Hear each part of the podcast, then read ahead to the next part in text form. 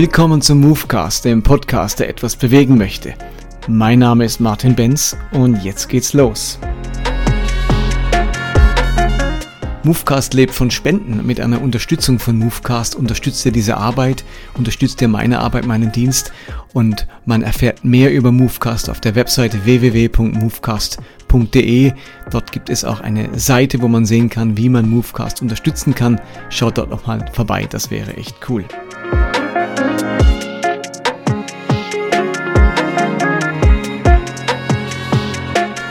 Und heute gibt es Teil 3 dieser Podcast-Reihe, der letzte Teil zum Thema Verlust der Normalität, über den ich jetzt schon zweimal gesprochen habe. Im ersten Podcast habe ich davon gesprochen, dass wir einen enormen Verlust an Normalität erleben. Die, das Tempo und die Taktung von diesem Verlust ist so gut wie nicht da gewesen, es sei denn in großen Krisenzeiten wie Kriegen oder so. Aber wir erleben heute dass ganz vieles von dem, was bisher geklärt war, was entschieden war, was gesellschaftlicher Konsens war, was Schnittmenge war, dass das mehr und mehr verloren geht. Dinge, die seit Jahrhunderten eigentlich klar sind, geklärt waren, werden neu verhandelt. Und dieser Verlust der Normalität wirkt sich enorm verunsichernd auf die Bevölkerung aus. Denn Normalität hat etwas mit Orientierung zu tun. Das Feld der Normalität gibt Sicherheit. Ich weiß dort, was gilt, was erlaubt ist, was man darf. In diesem Feld muss ich nicht dauernd überlegen, wie muss ich's machen, was darf man. Da muss man keine Entscheidungen treffen, sondern die Entscheidungen sind gefallen im Feld der Normalität. Und je schneller diese Normalität erodiert, je mehr davon verloren geht, desto größer wird die Sehnsucht nach Orientierung, nach Klarheit, nach Entscheidungen. Und wenn jetzt religiöse oder politische Fundamentalisten versprechen, wir führen euch in die alte Normalität zurück. Bei uns ist wieder alles klar und geregelt. Dann erleben die in solch einer Erosionsatmosphäre enormen Zulauf. Und ich habe davon gesprochen, dass es für Immigranten, für Flüchtlinge ganz schwierig ist, sich auf unsere Normalität in Deutschland oder in der Schweiz einzulassen, weil ja auch die nach traumatischen Fluchterfahrungen vor allem eine Sehnsucht haben, zurück zu ihrer Normalität. Und ihre Normalität ist eben keine westliche, deutsche Normalität. Und darum fällt Integration so oft schwer, weil man diesen Leuten nicht unsere Normalität überstülpen kann. Denn das ist ja nicht ihre Normalität. Darum bleiben die oft unter ihresgleichen, kochen, was sie, was sie kennen, reden die Sprache, die ihnen vertraut ist, pflegen die Religion, die sie kennen, um möglichst viel ihrer Normalität mit hierher in das neue Land zu retten. Und in dem zweiten Teil habe ich davon gesprochen, dass Normalität aber auch ganz viele Schwachseiten hat, Schattenseiten. Ich habe deutlich gemacht, dass Normalität ganz oft Machtinstrument war. Instrument zur Unterdrückung, zur Ausgrenzung. Und mit dem einen Beispiel, wenn Weißsein normal ist, dann ist es legitim, Schwarze zu Sklaven zu verkaufen oder zu Sklaven zu machen. Also die Normalität, das, was die Norm bestimmt, ist dann auch immer Instrument, das, was nicht in der Norm ist, eben auszugrenzen, zu denunzieren und zur geächteten Minderheit zu machen. Und ich habe davon gesprochen, dass wir Christen eigentlich schon lange den Auftrag haben, es uns nicht in der Normalität bequem zu machen. Abraham musste aufbrechen aus seinem Land, aus seinem Vaterhaus, aus seiner Verwandtschaft. Das ist die ultimative Normalität, aus der Abraham aufbrechen muss. Und wir sind Fremdlinge hier in dieser Welt. Unser Bürgerrecht ist woanders. Also wir sind eigentlich schon immer in unserer Nachfolge Menschen gewesen, die nicht in der irdischen Normalität zu Hause sind, sondern in ihrer himmlischen Identität. Und heute möchte ich darüber sprechen, welche entscheidende Zutat wichtig ist, damit der Verlust der Normalität nicht zu ganz großen Schäden in unserer Gesellschaft führt. Wenn durch den Verlust der Normalität für so vieles wieder Klärungsbedarf besteht, wenn plötzlich wieder entschieden werden muss, wenn ich mich völlig neu zurechtfinden muss, mich neu orientieren muss, mir über vieles erst wieder im Klaren werden muss, dann verbraucht das bei den meisten Menschen sehr viel Energie und sehr viele Ressourcen.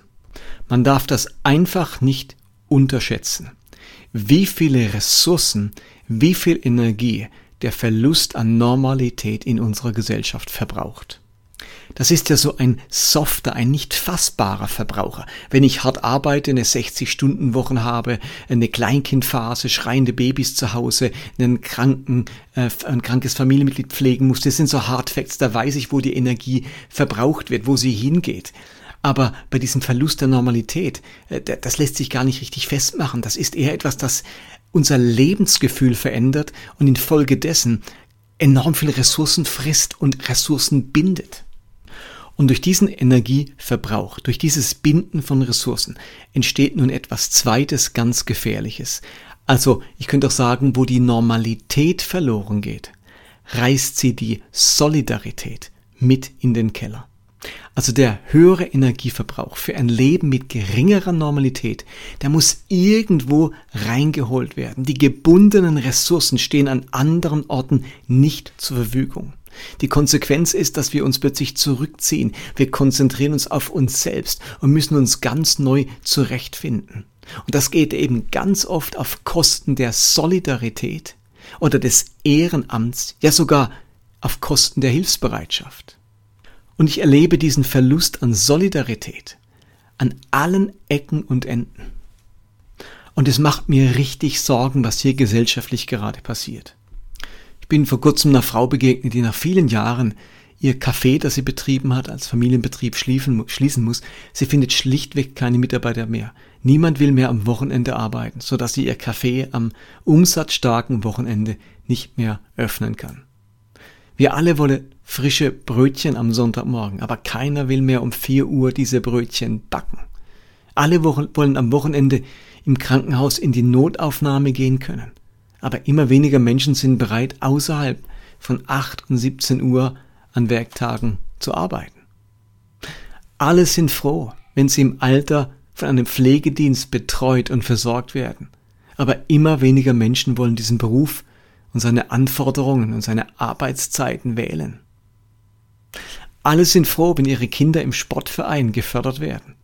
Aber an vielen Orten können keine Gruppen mehr angeboten werden, weil einfach keine ehrenamtlichen Trainer oder Trainerinnen gefunden werden. Und ich höre es Land auf Land ab aus den Gemeinden, dass man ringt um ehrenamtliche Mitarbeiter in der Gemeinde, für irgendwelche Teams, für den Kinderbereich und es wird immer schwieriger, ehrenamtliche Mitarbeiter zu finden. Und natürlich hat dieser Schwund an Ehrenamt auch was mit Corona zu tun. Auch gerade in Gemeinden haben sich da ganz viele neu sortiert und gemerkt, ja, jetzt bin ich da während Corona ohne Gemeinde gewesen. Wir haben das von zu Hause live auf dem Stream verfolgt. Eigentlich merke ich, fehlt mir gar nicht so viel. Und die Rückkehr in das Engagement und überhaupt in die Präsenz vor Ort fällt richtig schwer. Natürlich ist auch das ein Grund, warum das Ehrenamt und die ehrenamtliche Mitarbeit so in den Keller gerutscht ist. Aber ich würde trotzdem behaupten, dass eben der hohe Energieverbrauch, das Gebundensein von Ressourcen, weil alles neu verhandelt und neu geklärt wird in unserer Gesellschaft, auch zum Verlust an Solidarität beiträgt. Also ich empfinde den Rückgang an Solidarität dramatisch in unserer Gesellschaft. Und versteht ihr, der Grund ist nicht, dass Menschen so bös und egozentrisch sind, sondern der Verlust der Normalität wird als so verunsichernd und anstrengend erlebt, dass keine Kapazität übrig bleibt für die Extrameile, für das Ehrenamt und manchmal nicht einmal mehr für die einfache Hilfsbereitschaft. Und ich bin einfach zutiefst überzeugt davon, dass wir es als Christen nicht schaffen werden und auch nicht versuchen sollten, eine neue Normalität zu erschaffen. Aber was wir können, ist eine Kultur der Solidarität prägen. Wir können unserem Umfeld auf Schritt und Tritt zeigen, was es heißt, solidarisch zu sein. Wir können vorleben, dass sich unsere Solidarität eben gerade nicht aus Normalität speist, sondern aus den Werten des Himmels und der Gegenwart des Heiligen Geistes in unserem Leben. Wir können doch zeigen, dass man nicht erst dann wieder solidarisch sein kann, wenn man in seine Komfortzone zurückgefunden hat, sondern gerade außerhalb unserer Komfortzone wollen wir den Menschen unsere Solidarität schenken und zeigen. Ich möchte einfach nicht der Versuchung erliegen, mich bei allem neu sortieren, neu orientieren, neu definieren, so viele Ressourcen zu binden, dass die Gewohnheit der Solidarität, des Ehrenamts, der Hilfsbereitschaft, der Unterstützung auf der Strecke bleibt und ich das irgendwie verlerne. Und ich ärgere mich über mich selbst, dass ich mich oft genug mehr über den Verlust der Normalität ärgere, als über den Verlust der Solidarität. Und eben, Normalität ist was Wichtiges. Eine Gesellschaft braucht das. Wir brauchen diese Mitte, diese Schnittmenge, diesen Konsens. Aber wie ich letztes Mal betont habe, das darf nicht unser wichtigstes Anliegen sein. Ich meine, denkt an die frühen Christen in der Verfolgung und so weiter. Also da war Normalität ganz, ganz weit weg. Die mussten ihr Leben gemeistert bekommen mit ganz wenig Normalität, aber mit ganz viel himmlischer Identität. Und ich möchte mich viel mehr ärgern darüber oder motiviert dafür sein, dass Solidarität nicht zu kurz kommt, dass dieser Wert uns als Gesellschaft nicht verloren geht, sondern erhalten bleibt meine, das ist doch die Mitte unseres Glaubens und unserer Nachfolge. Das ist doch der Salz- und Lichtcharakter von uns Christen und von unseren Gemeinden, dass wir mitten in der Finsternis Orientierung bieten, aber eben nicht durch eine neue Normalität, sondern durch unsere guten Werke, durch unsere Solidarität, damit die Menschen eure guten Werke sehen und den Vater im Himmel preisen. Salz und Licht, das sind unsere guten Werke, das ist unsere Hilfsbereitschaft, unsere Solidarität und nicht, dass wir politisch oder sonst irgendwie für eine neue oder alte Normalität kämpfen. Und Solidarität meint eine Haltung der Verbundenheit mit und eine Unterstützung von Ideen, Aktivitäten, Bedürfnissen und Zielen anderer Menschen und Geschöpfe. Und vielleicht regt sich so mancher auf, weil er sagt, das Wort Solidarität ist so ein säkulares Wort. Das ist, was hat denn das mit uns als Christen zu tun? Und ich würde sagen, ja, es ist ein modernes Wort, es ist ein Fremdwort, aber es meint nichts anderes als das, was Jesus in den Evangelien immer wieder zum Ausdruck bringt. Zum Beispiel in Lukas 6, Vers 31. Behandelt alle Menschen so, wie ihr von ihnen behandelt werden wollt. Oder in Matthäus wird so zum Ausdruck gebracht, Matthäus 7, Vers 12. Alles, was ihr von anderen erwartet, das tut auch für sie. Das ist es, was das Gesetz und die Propheten fordern. Alle so behandeln, wie man von ihnen behandelt werden will. Und allen das tun, was man selbst von anderen erwartet. Das ist gelebte Solidarität. Und in dem Kulturkampf, den wir gerade in unserer Gesellschaft und auch unter uns Christen erleben, ist das Thema ganz stark die Normalität. Gilt jetzt das oder gilt das? Können wir jetzt Homosexuelle integrieren in unsere Gemeinden oder nicht? Gendern wir oder gendern wir nicht? Dürfen Frauen leiten und predigen oder nicht? Besonders auf moralisch ethischer, sexualmoralischer Ebene erleben wir einen großen Verlust an der altvertrauten Normalität. Und hier wird nun ungeheuer viel Energie und Ressourcen reingesteckt für diese Diskussion. Es polarisiert sich ganz vieles, damit wir am Schluss endlich wieder klären oder mit guten Argumenten wieder zurückkehren zu der alten Ethik, zu der alten Moral, zu den alten Standards, zu den alten Normen. Dann ist die Welt wieder in Ordnung.